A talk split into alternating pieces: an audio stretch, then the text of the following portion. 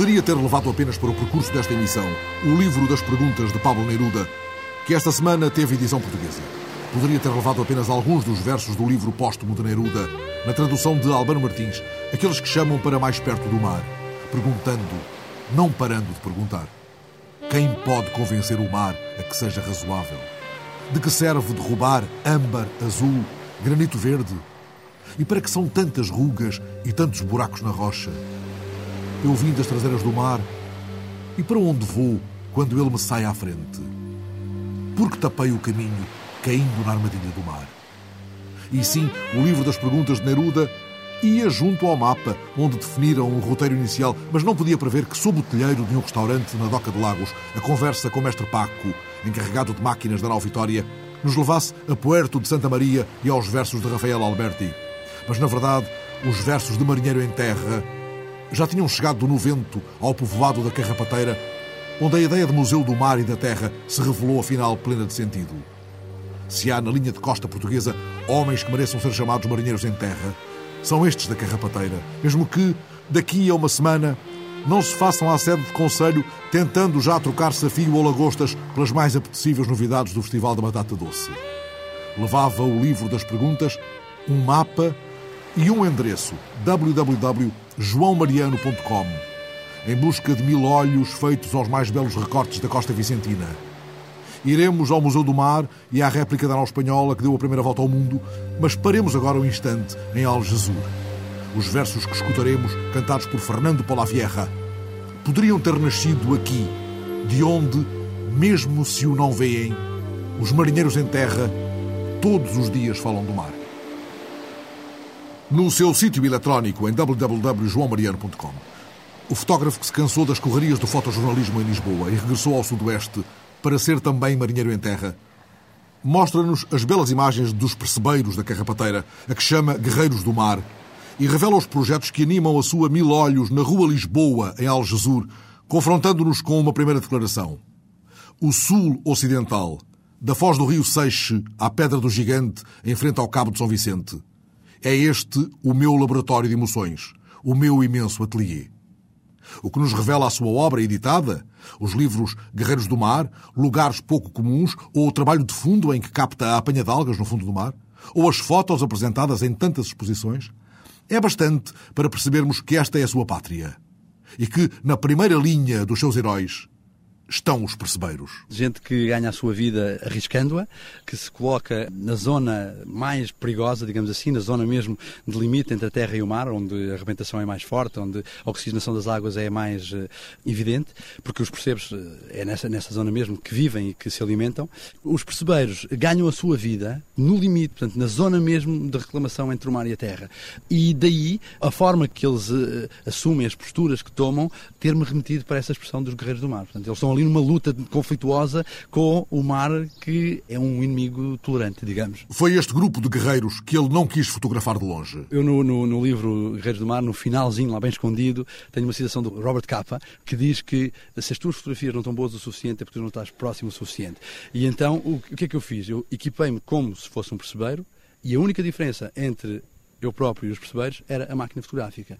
Eles têm a arrelhada, que é o utensílio que usam para retirar os percebes da rocha, eu tinha a máquina fotográfica para os fotografar.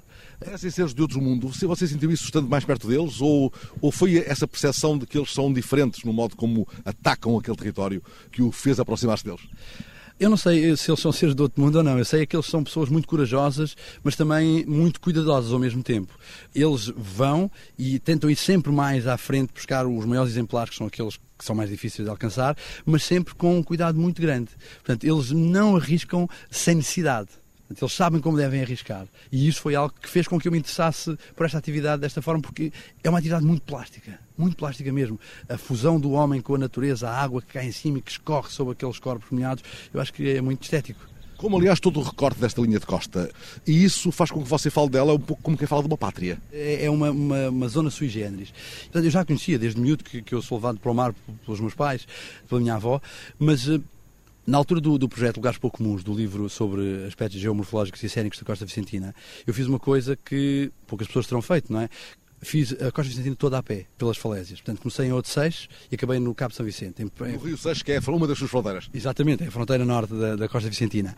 Uh, e fiz durante cinco dias o percurso a pé, com uma máquina fotográfica e um bloco de notas, e ia tirando umas fotografias e tomando um, uns apontamentos acerca da altura da maré, do sol quando incidia naquela determinada pedra, para voltar depois a esses mesmos locais e fazer essas fotografias. E nessa altura eu percebi que há caminhos aqui que muito dificilmente terão sido percorridos por um ser humano eventualmente por pescadores e por uh, outros pacientes de outros tempos, mas uh, o turista, aquela massa que vem, não conhece esses sítios. O turista vê esses sítios de longe ou do alto, dos miradouros que acompanham todo o recorte das falésias da Praia da Bordeira, na Carrapateira, à Praia do Amado. Mas os turistas também o procuram no Ateliê Mil Olhos, na Rua de Lisboa, duas portas abaixo da loja de artesanato chamada Saudade. Há tanto ainda para mostrar, o tanto que estes mil olhos de João Mariano não param de espreitar e de recriar. O nosso projeto, eu falo nosso porque é meu e da minha mulher, o projeto Mil Olhos foi algo que surgiu, estávamos nós em Lisboa ainda nessa altura e queríamos vir para Algesur, queríamos dar aos nossos filhos aquilo que nós tivemos eh, enquanto crianças, queríamos que eles tivessem uma infância igual à nossa e começámos a pensar, mas o que é que nós vamos fazer? Vamos abrir mais um restaurante? Vamos abrir mais um bar? Vamos fazer mais, mais do que já há? Não, resolvemos criar uma agência de comunicação que tem uma loja chamada Mil Olhos e que tenta agarrar em ícones da Costa Vicentina, tratá-los de uma forma contemporânea e promover essa Costa Vicentina de uma forma qualitativa, que muitas das vezes é o que não existe. Como está a dizer, é que o que vem à rede não tem de ser apenas sargo, para falar do peixe emblemático da zona, mas pode ser uma t-shirt. Exatamente, exatamente. Pode ser uma t-shirt que nós produzimos de uma forma limitada, fazendo com que ela seja quase um collector's item. Ou seja, numa t-shirt com o sargo, como o exemplo que deu, nós temos 50 t-shirts, o que faz que quem passa pela Miloides leva uma t-shirt sabe que só ele e mais 49 pessoas no mundo inteiro têm aquela t-shirt. Isso é muito curioso porque isso uh, não faz da sua loja uma espécie de lota. Não, não é uma lota. Eu acho, eu acho que é um bocadinho como os americanos chamam um visitor center. Portanto, quem chega vai a mil olhos e consegue ter uma visão contemporânea uh, sobre Algesur. João Mariano fez-se homem diante do mar. Em criança, passava largas férias na casa de praia da avó, em Monte Clérigo, e sempre sentiu um forte fascínio pelos pescadores à linha pendurados no alto das falésias. O mar é um chamamento diário e continua a ocupar os seus projetos mais ambiciosos. Eu gostava ainda de fazer com mais tempo, estender uh, este trabalho que tenho dos guerreiros do mar, uh, dos apanhadores percebes, os lugares pouco comuns ligados às paisagens da costa vicentina, o trabalho de fundo sobre a apanha subaquática de algas, eu gostaria de colocar ainda os marinheiros. O que é que são os marinheiros?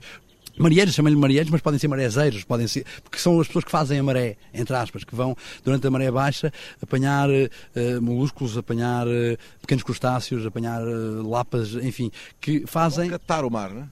Sim, exatamente. Vão, catar, vão, vão, apanhar aquilo que o mar deixa descoberto na maré baixa. Portanto, eu gostaria ainda de estender mais, mais esse tentáculo a essa atividade. João Mariano vai continuar a percorrer esta linha de costa obedecendo ao impulso artístico, mas também a um desígnio de cidadania, ajudando a preservar a memória do lugar. Há várias figuras, há muita gente que eu fotografei e com as quais tenho uma relação próxima de amizade, mas há, um sujeito que é o Zé Aranha, que é um percebeiro uh, da zona de Carrapateira, é um ser franzino, muito corajoso e que vai a qualquer sítio eu acho que se calhar o nome de Zé Aranha é mesmo por isso. Eu tenho fotografias dele que não é o Zé Aranha, mas é o Homem-Aranha que está pendurado lá nas falésias.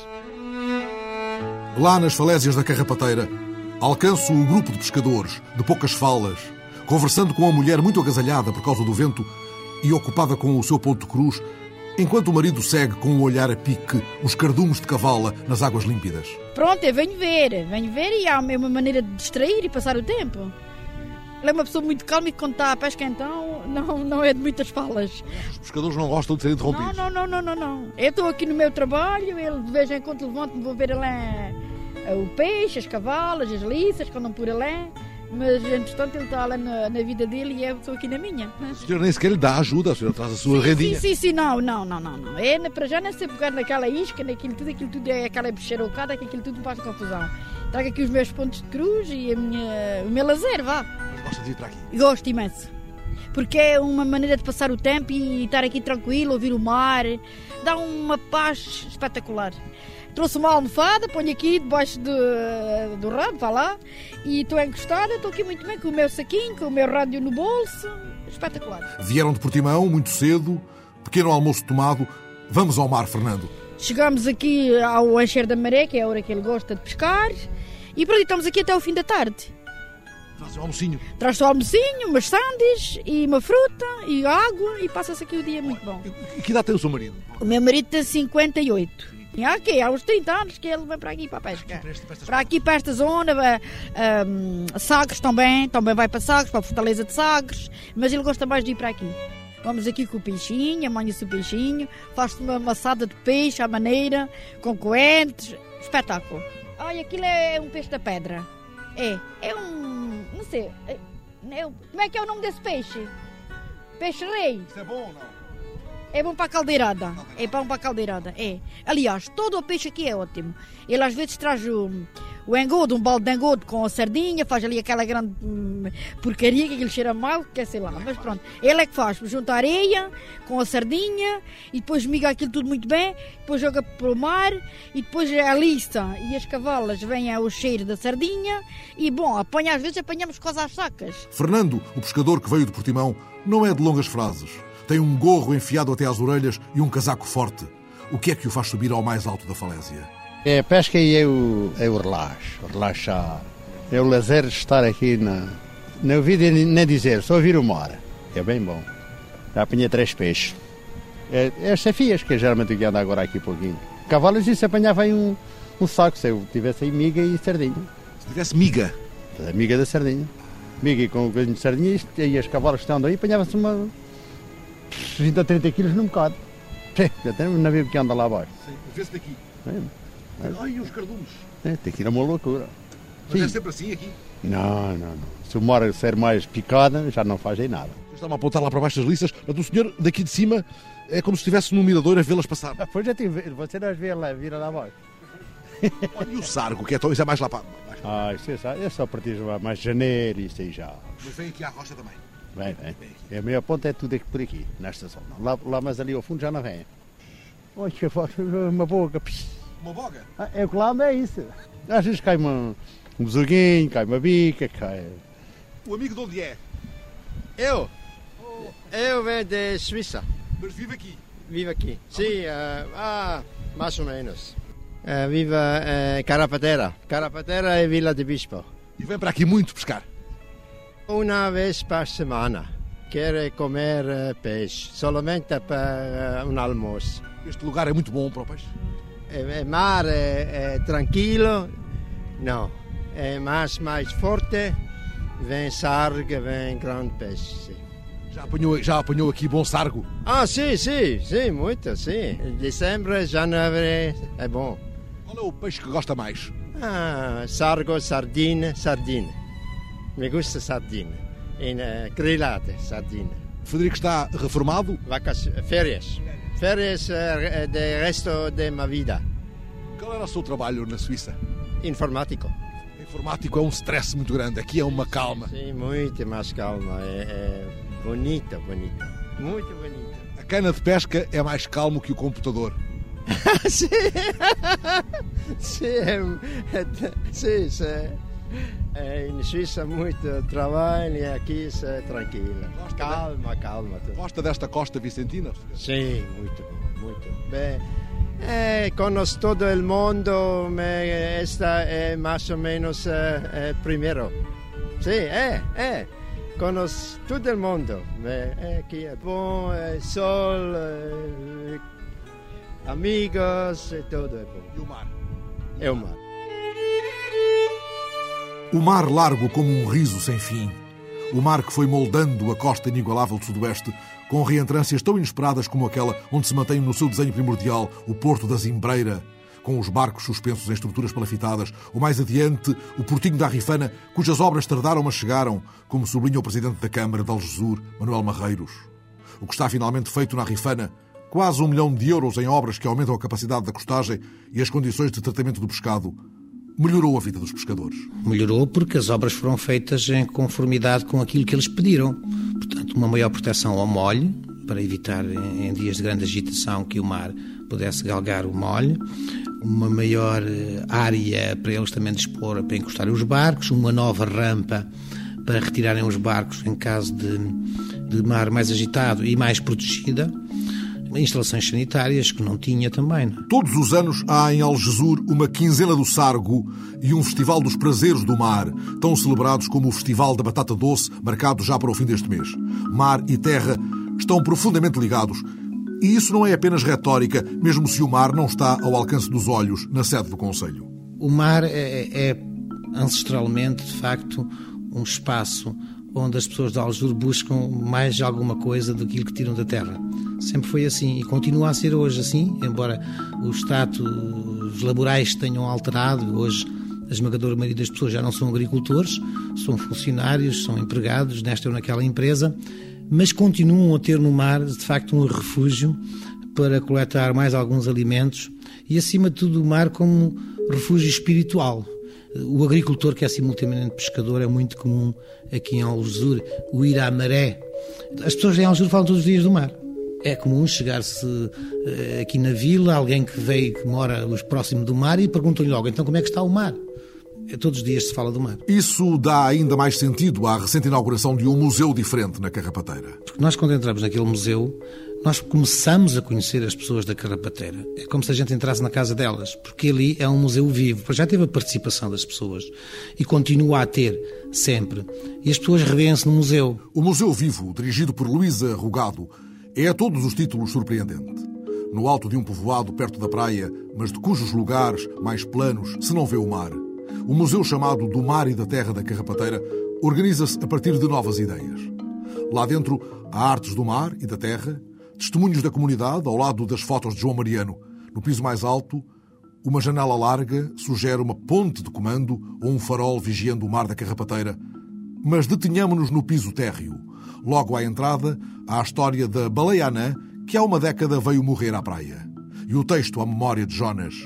Mas escutemos como as coisas se passaram. Este museu começou pela vontade da Câmara de fazer um museu da baleia, de uma baleia que deu à costa em 1992 perto aqui da Carrapateira, na praia de Valfigueiras. E a ideia da Câmara era fazer o museu dessa baleia, ter uma parte didática sobre a pesca, sobre a, a baleia, a, o que é que é a baleia, e nós temos aqui um, uma exposição temporária, neste momento, sobre os, o, o cetáceo... As várias espécies. As várias espécies e tal.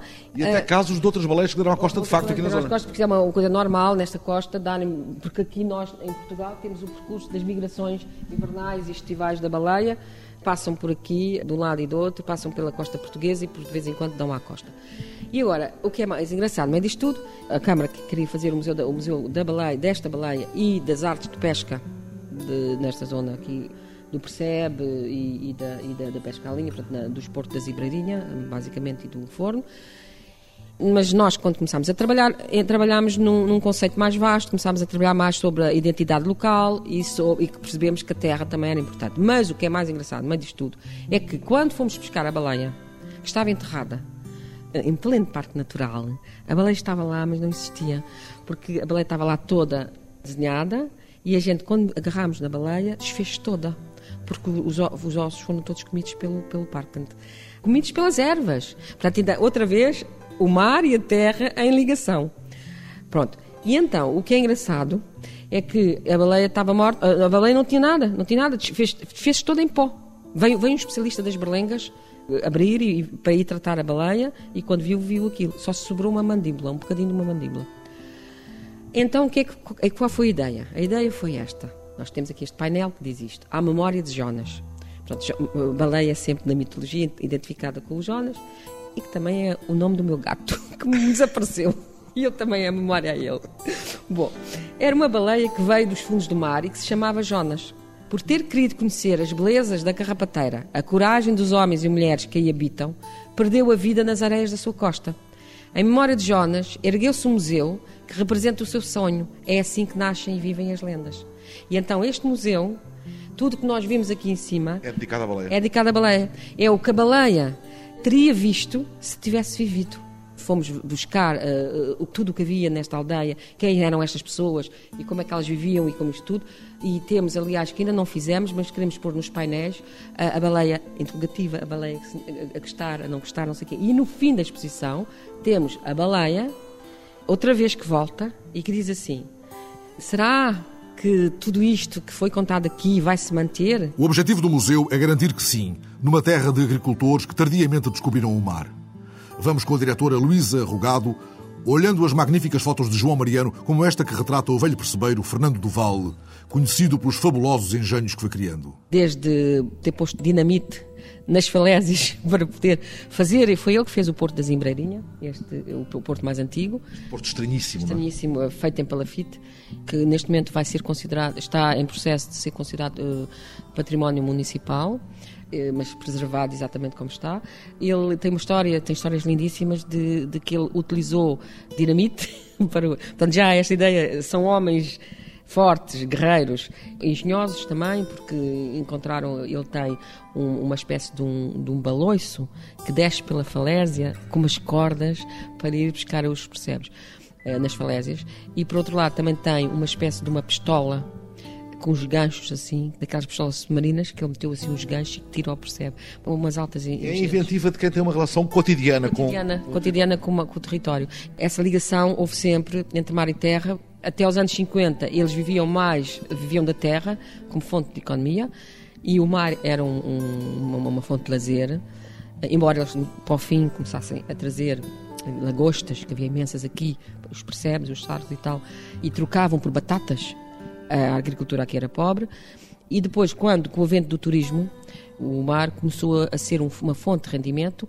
e a agricultura ser uma agricultura de subsistência. E todos eles têm mortinha, todos os pescadores têm mortinha. Inverteu-se a situação. Inverteu-se a situação. E eu queria, no fundo, quase aqui dizer que isto é quase como um yin e yang, eh, quando o yang, onde o yang é mais pequeno e, no fundo o museu tem uma forma circular eh, dessa, dessa representação. Luísa fala das fotos em tamanho gigante que nos ajudam a criar intimidade com os da Carrasqueira. São fotos de João Mariano, nosso primeiro Cicerone e seu cúmplice desde a primeira hora. Ele entendeu-se muito bem comigo, porque no fundo tivemos a mesma, a, me, a mesma sensibilidade e a mesma paixão por este território e por esta população. Depois de 26 anos de trabalho museológico, curiosamente iniciado nesta zona de Algesur, recolhendo material para o Museu Regional de Faro, Luís Arrogado viu concretizado este Museu do Mar e da Terra da Carrapateira e fala dele como quem fala de uma conquista porque esta casa, no lugar mais alto do povoado, sobranceira ao mar de que nos revela tantas histórias, é toda uma outra ideia de museu.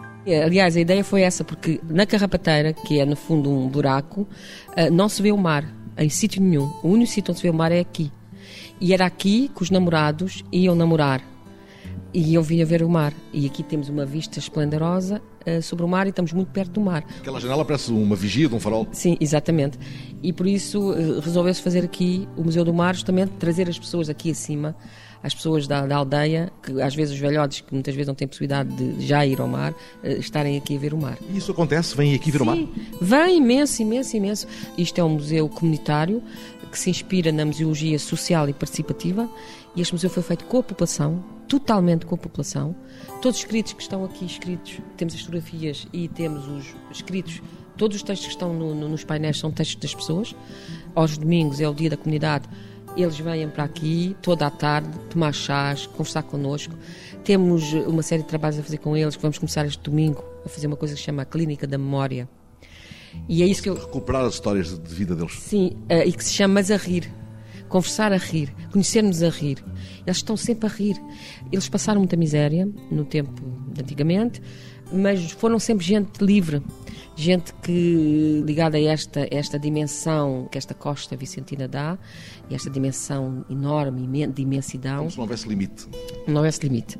E, é uma coisa muito engraçada também, a nova geração de pescadores, que são eles agora, digamos, os, os lords aqui da aldeia, porque fazem muito dinheiro com a pesca, são pessoas que de, a partir dos anos 70 foram para a Europa, andaram nos movimentos libertários, andaram nisto e naquilo e voltaram todos e disseram que o único sítio onde eles se sentiam bem era aqui no, no, meio do mar, com a liberdade que o mar nos dá. Luís Arrogado vai lendo as inscrições afixadas nos painéis, pedaços de texto reunindo testemunhos dos habitantes da Carrapateira que já foram mais da terra que do mar e hoje fazem do mar a sua terra assim. Por volta de 1947 comprei o barco, aí deixei de trabalhar na lavoura, vendi vacas, porcos, ovelhas, cabras, vendi tudo. E dediquei-me ao mar. Na carrabateira trazia-se o peixe, trocava-se por alfaces, tomates, batatas. Era uma troca. Além há outro que fala do casamento em 61, que também fala do peixe.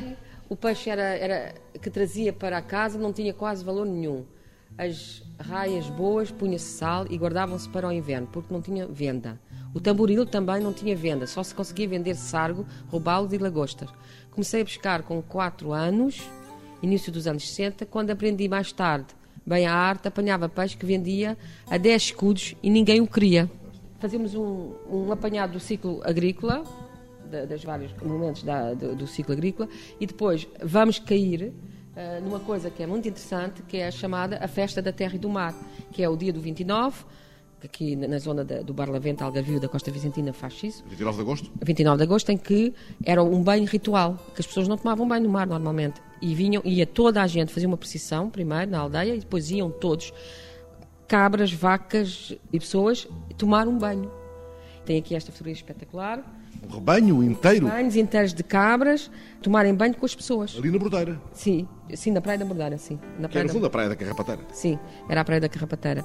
Então, e este, este ritual perdeu-se? Não, não, continua-se a fazer. Uh, por exemplo, no dia 29 vão ao mar tomar banho. Mas já não levam as cabras? Ah, já não levam bem as cabras. Mas a Câmara de Aljub, por exemplo, faz alguns festejos nessa, nessa altura e, e isto, isto era em todo o Conselho e também em Lagos também se fazia.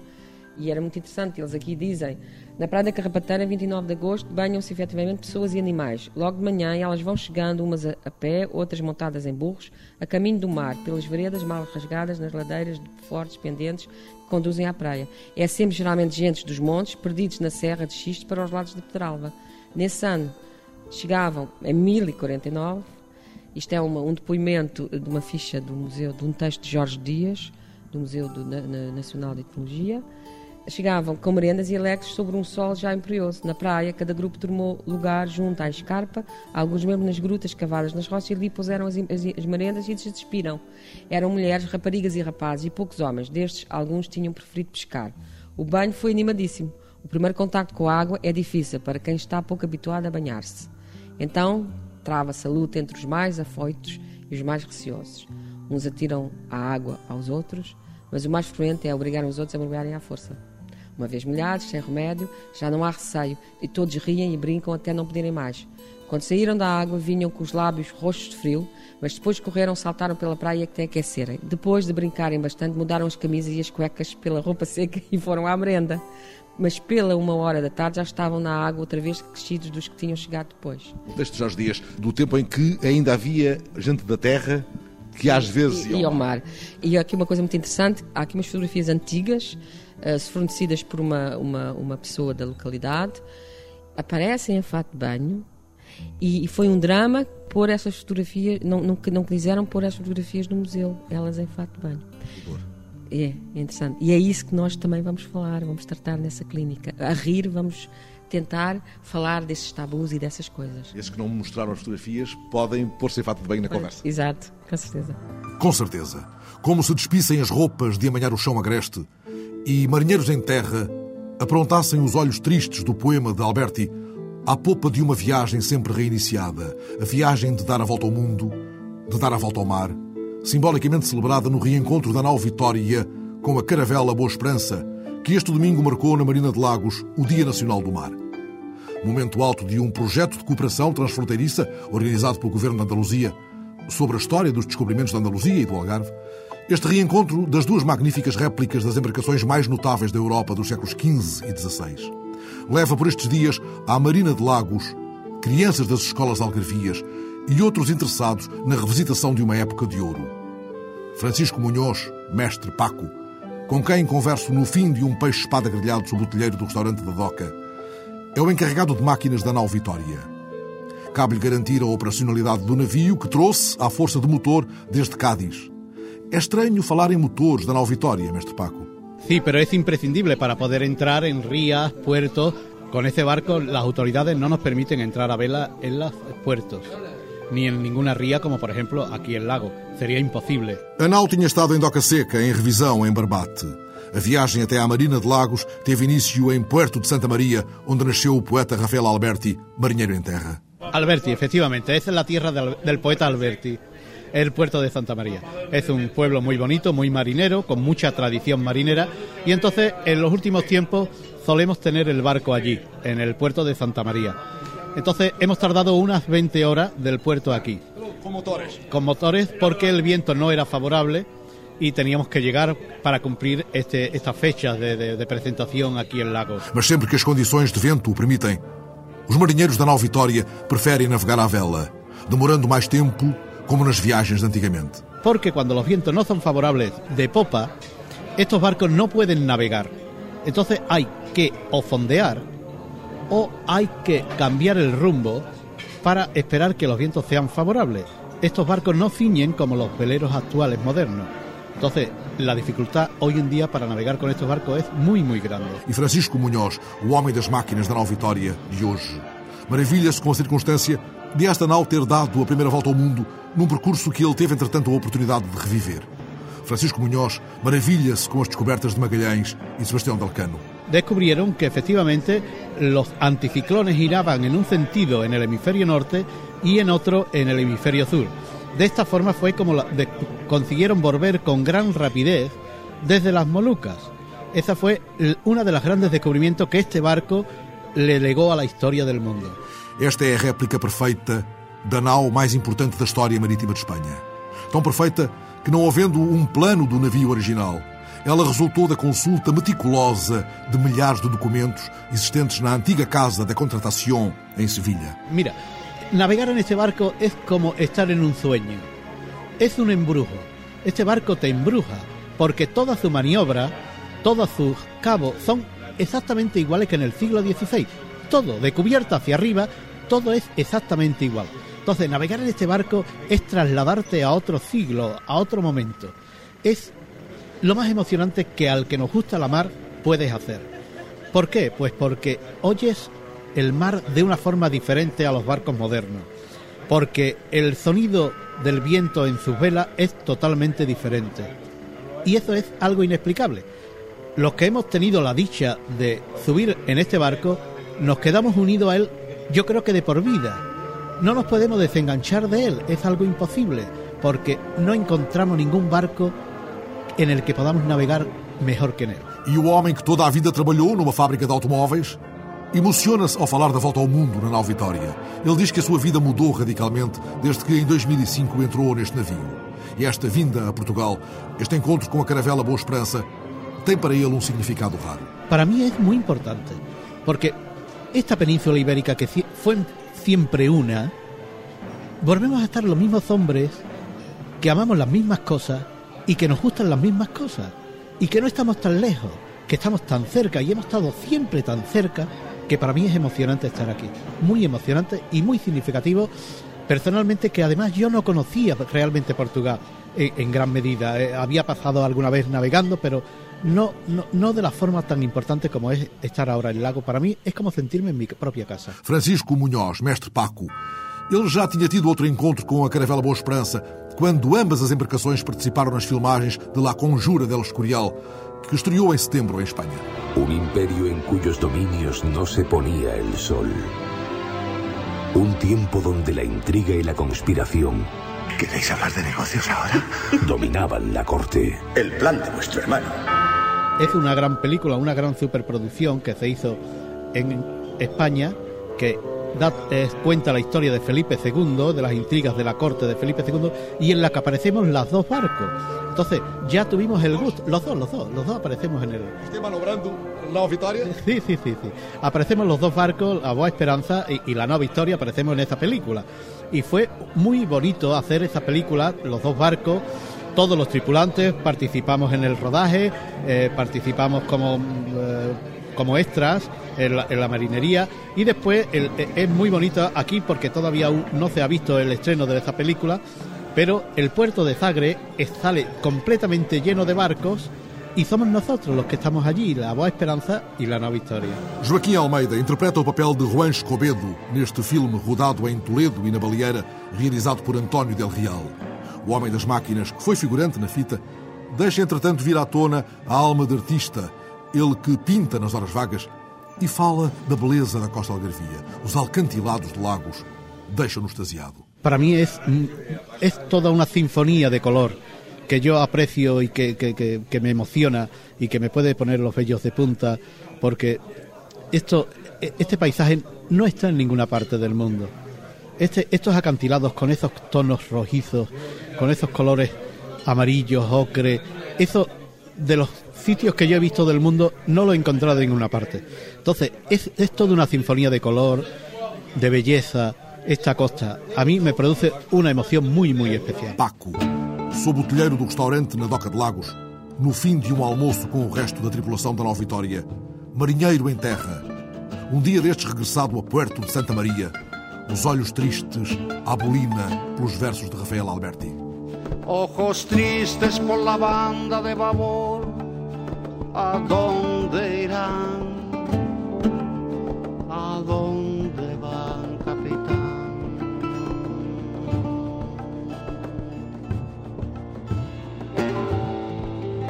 ¿A dónde van, capitán?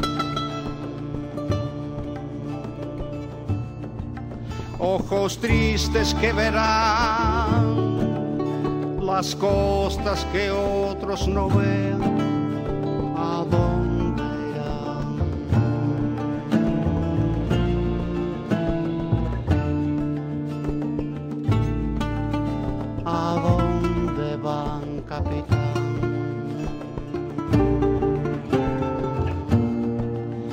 Sin rumbo van. Mis ojos tristes sin